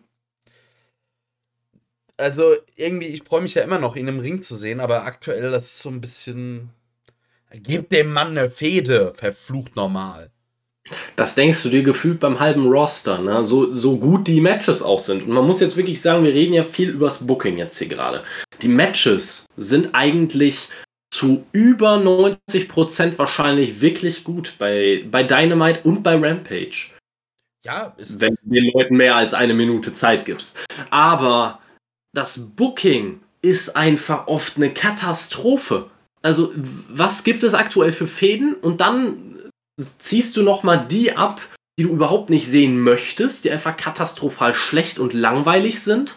Ne, wir haben diese Woche, das muss man sich überlegen, diese Woche hatten wir quasi an dieser Stelle, ich bin kein Moslem, aber inshallah, das Abschlussmatch zwischen Brian Cage und Ricky Starks gehabt. Ich gucke jetzt gerade wieder im Archiv nach, welche Folge war Fädensalat. Da ging das Ganze nämlich los. Ja, bitte. Also dann, dann wissen wir halt auch, wie lange die Scheiße schon läuft. Und Seit- diese Woche, ja? Also, Episode 6 Fädensalat. Unsere Ach, du ahnst es nicht. kam am 19.03.2021. Das Ding läuft über ein halbes Jahr und wir hatten diese Woche den Abschluss und wir sagen schon, wir haben jetzt schon vor einem Vierteljahr gesagt, dass wir keinen Bock mehr auf diese Feder haben.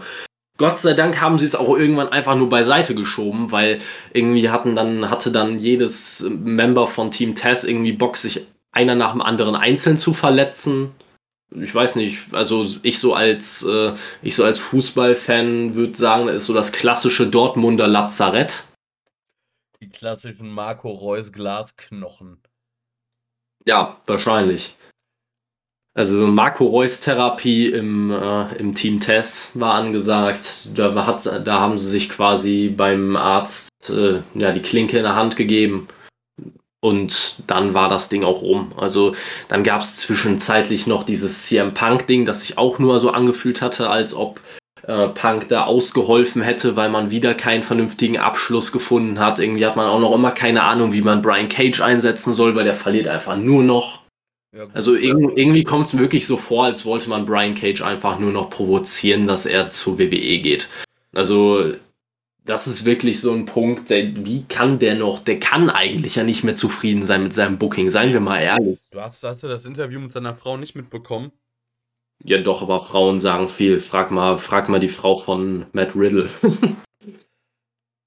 Ja, gut. Aber ja, ich muss halt sagen, ich halte halt irgendwie auch keine großen Stücke auf Brian Cage. Also, der ist jemand, der irgendwie ohne Relevanz ist und das finde ich okay, weil irgendwie, der ist halt breit. Er ist ja nicht mal groß. Er ist vor allem irgendwie halt breit. kann zwar auch was im Ring, aber der hat halt, ja. Nichts anderes.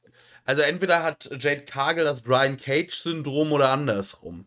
Nur das Jade Cargill hat noch mehr Ausstrahlung. Also ich wollte gerade sagen, Jade Cargill hat jetzt schon mehr Charisma als Brian Cage. Und ja. das ist halt, äh, Jade Cargill ist grün im Ring.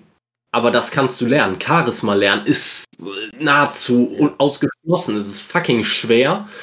Das, äh, das habe ich ganz oft bei vielleicht jungen Wrestlern, die dann am Anfang ihrer Karriere noch nicht so charismatisch wirken, irgendwann so ihr Ding finden und dann einfach dieses Charisma entwickeln. Ich nenne da immer als Beispiel den jungen Jeff Hardy, den eigentlich wahrscheinlich so gut wie niemand als künftigen Weltstar ausgemacht hätte.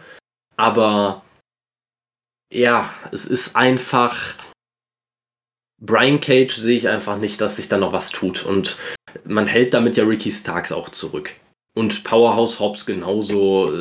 Bei, bei Hook weiß ich bis heute nicht, ob der einfach nur ein Male Cheerleader ist oder irgendwann nochmal in den Ring steigen soll. Ja.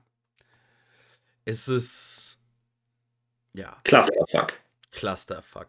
Äh, aber kurz noch zurück zu CM Punk. Also, der braucht halt unbedingt auch mal eine Fehde, weil jetzt hat er nächsten Freitag ein Match gegen. Äh, Matt Seidel. Also klar, vielleicht will, ist das auch so ein bisschen, du willst erstmal noch CM Punk so ein bisschen den Ringrost abschütteln lassen. Was er mhm. eigentlich äh, schon längst getan hat, weil also das Match gegen Daniel Garcia war gut. Ich fand es sehr cool, dass er mal mit der ähm, Anaconda Vice gewonnen hat. Ja, auf jeden Fall. Also ich muss auch sagen, dass äh, bis jetzt CM Punk hat mich in seinen Matches immer überzeugt, die er bis jetzt geliefert hat. Du sagst es halt einfach, die guten Matches, die wir ja bei Dynamite eigentlich von jedem immer sehen oder bei Rampage. Ab einem gewissen Punkt helfen die einem einfach nicht mehr so sehr weiter. Man muss irgendwann muss man einen Charakter entwickeln können und CM Punk kann das. CM Punk ist überragend in fast jeder Promo, die er cuttet. Du musst, du musst dem Mann nur nicht immer nur Screentime dafür geben, dass er sich wie, wie so eine besenkte Sau in die erste Reihe stürzt, sondern auch mal, damit er irgendwas an seinem Charakter tun kann, wirklich neue Fäden aufbaut und nicht einfach davon zerrt, dass er sieben Jahre nicht mehr da war. Ich wollte gerade sagen, also ganz ehrlich, so es war ja, es war schön, es war sehr, sehr großartig, diese, ich sag mal, diese Comeback-Tour von CM Punk, aber also von mir aus, äh, aktuell wird es auch fast unmöglich sein, ihn zum Heal zu turnen. Aber lass ihn doch, also keine Ahnung, ob Tony Khan da ihn da erstmal irgendwie, ich weiß nicht, was er da mit ihm machen muss. Äh, vielleicht einfach sagen, es gibt kein äh, vegetarisches oder veganes Catering mehr und äh, ab jetzt gibt es ja auch keine Softdrink, äh, gibt es nur noch Coca-Cola, Pepsi-Cola bannen wir komplett. Irgendwie sowas, ich weiß nicht, das ist ja, ich will, also den, ich hätte schon mal wieder gern mies gelaunten CM Punk, also zumindest K-Fapes schlecht gelaunt. Ja, definitiv. Also, und wenn es einfach nur ist, äh, es wäre natürlich auch eine ganz billige Storyline, aber der Hangman trinkt Bier vor laufender Kamera, CM Punk, Straight Edge Society Vergangenheit. Es schreibt sich von alleine. Man muss es nicht mögen, aber es schreibt sich theoretisch von alleine. Und es wäre eine Möglichkeit, CM Punk als Heel darzustellen, weil niemand findet es geil, wenn man einem dauerhaft aufdrückt, ey, du solltest kein Alkohol trinken, du solltest dies nicht, du solltest das nicht. Das mag keiner. Nein. Dann kriegt man auch einen CM Punk schnell wieder zum Heal. Ja, und da könnte Vielleicht nicht in den nächsten ein, zwei Monaten, aber. Uh. Da könnte man auf jeden Fall ein geiles Programm mitmachen, sonst die erste Fehde für den Hangman, wenn er den äh, Titel gewonnen hat, so von wegen, so, ja, ja, so, so dir zeige ich's mal. So scheiß Alki, so irgendwas in die mhm. Richtung. Ja, das ist quasi euer, das ist derjenige, den ihr zum Aushängeschild der Company machen wollt, das ist euer Vorbild, ne, bla bla bla. Es schreibt sich, wie gesagt, komplett von alleine. Äh, zu dem Matt Seidel-Ding muss ich ehrlich sagen, ich habe, das war glaube ich so, neben allem, was mit Matt Hardy involviert hat, war das mit einer meiner Cringe-Momente der Woche. Also, Matt Seidel tut im Interview so, als hätte er eine legitime Chance, CM Punk zu besiegen. Glaubt wirklich daran. Also wirklich, Matt Seidel war quasi die Verkörperung des 14-jährigen, pickligen Teenagers, der zum ersten Mal auf eine Hausparty eingeladen ist und sich in hoffnungsvoller Erwartung die Eier rasiert. Ja. Also, das ist Matt Seidel in a nutshell. Und boah, war das peinlich. Also, man könnte da vielleicht so ein bisschen auch äh, eine Story draus bauen, dass CM Punk halt wirklich eine Promo und sagt, sag mal, wollt ihr mich hier eigentlich verarschen? so, ich hab, klar habe ich gesagt, ich will junge Talente overbringen. Aber der ist nicht jung. Und das äh, Potenzial, dass aus dem nochmal ein Star wird, kann ja auch ein Backstein wresteln. Ja. Eigentlich auch ein guter Sendungstitel. Da kann ich ja einen Backstein wresteln. Auch, klar. Wir, haben, wir, wir droppen hier gerade sehr, sehr viel. Auf jeden Fall. Aber ich würde auch sagen, langsam ist alles gesagt. Ja, wie gesagt, wir reden uns ja eigentlich Woche für Woche den Mund fusselig, was sowas angeht. Ne, eine letzte Sache vielleicht noch, über die man sich auch super gut aufregen kann, die können wir, denke ich, auch relativ kurz halten. Ähm, wie geil findest du es, dass äh, das American Top Team äh, jetzt noch mehr, immer mehr ins Spotlight gerückt wird und jetzt schon Junior Dos Santos in den Ring steigen darf?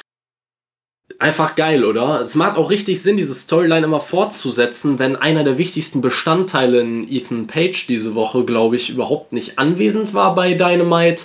Das einfach weiterzuführen und ihn trotzdem in Match zu booken, super geil gemacht auch wieder dieser nicht vorhandene Run-In des Inner Circle, der, glaube ich, irgendwie einfach nur noch seine eigenen Mitglieder bluten sehen möchte. Ich weiß es nicht. Also es ist einfach mega geil. Auch bei, auch bei Rampage. Ich fand es so gut, dass wie, äh, wie Taz am Kommentatorenpult Chris Jericho dafür auseinandergenommen hat, quasi, dass sich der Inner Circle ja eigentlich die letzten Wochen nicht mehr hilft. Ja. Ja eigenes Booking auseinandergenommen. Einfach super. Einfach geil. Wir merken es selber, wir machen nur nichts daraus. Also hier Lambert finde ich ja an sich am Mikro gar nicht schlecht. Das finde ich hat ja wirklich was. Mhm. Aber lass halt die, also ganz ehrlich, lass die UFC-Fighter weg. Das bringt nichts. Ich bin mal gespannt. Also ich, ich weiß nicht, wie viel und ob Junior Dos Santos irgendwas an Wrestling-Erfahrung hat, irgendwas an Wrestling-Training in den letzten äh, Monaten äh, hatte, aber also das kann, das kann entweder richtig scheiße werden oder man ist echt überrascht, aber so ein Mittelding ist eigentlich fast unmöglich. Ich finde MMA, also diesen MMA-Background, das funktioniert. Also es kann funktionieren, Shayna Baszler, da funktioniert das wunderbar. Brock Lesnar hat durch sein MMA-Ding auf jeden Fall nochmal an, noch ein anderes Standing bekommen. Aber gut, Brock Lesnar bräuchte das und nicht. Er sieht halt auch einfach aus wie ein Biest.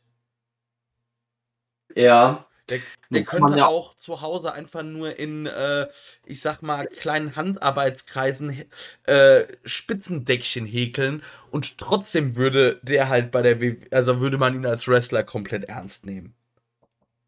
Ja, ja. Was soll man sagen? Es ist halt einfach, wenn, wenn du halt nach außen zu viel Badass ausstrahlst. Ja. Ne? Das, das, so, so das klassische Mathelehrer-Problem, ne? Wenn, nee, äh, aber ich weiß es nicht. Also, du hast jetzt Shayna Baszler genannt. Natürlich ist sie inzwischen eine gute Wrestlerin, aber man muss auch sagen, ich kann mich noch an ihre Anfangszeit bei NXT erinnern, wo sie noch nicht besonders lange dabei war. Und das war zäh. Und ja. ich bin echt, das kann echt äh, wie gesagt, es kann sein, dass Junior Dos Santos ein absolutes Naturtalent ist und uns da, was weiß ich, was auf die Matte brennt. Ronda Rousey. Oder einfach, ja, oder es wird einfach ultimativ unangenehm. Ja, aber eigentlich, ich verstehe den Sinn nicht, weil eigentlich hast du ja nur jemanden, du bräuchtest halt einen Manager für. Du brauchst irgendwas, wie du halt Ethan Page overkriegst. Scorpio Sky Pack, Gizzes, das Thema ist durch, das wird nichts mehr.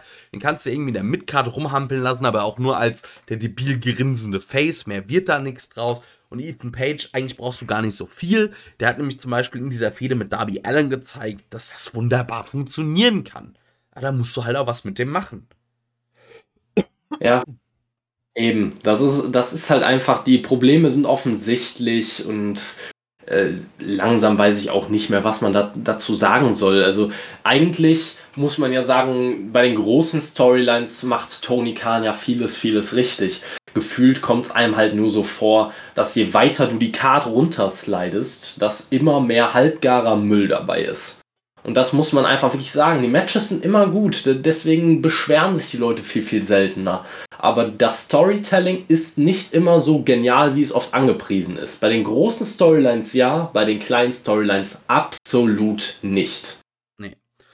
Gut, und in diesem Sinne würde ich sagen, machen wir hier mal einen Haken dran, weil ich muss gleich los. Ähm, deshalb, also auch wenn wir das jetzt hier, wie wir schon gesagt haben, Dienstagabend aufgenommen haben, werde ich erst morgen zum Bearbeiten kommen. Also wird das, werdet ihr das jetzt am Mittwoch hören, liebe Hörer. Viele Grüße aus der Vergangenheit. Ja, Back to the Future mal andersrum oder ja. so. Also, Back to the Future Clusterfuck. Gut, und in diesem Sinne wünschen wir euch eine gute Zeit. Bis zum nächsten Mal. Habt Spaß beim Wrestling schauen. Regt euch nicht so sehr auf, das machen wir schon für euch. Jo, ciao.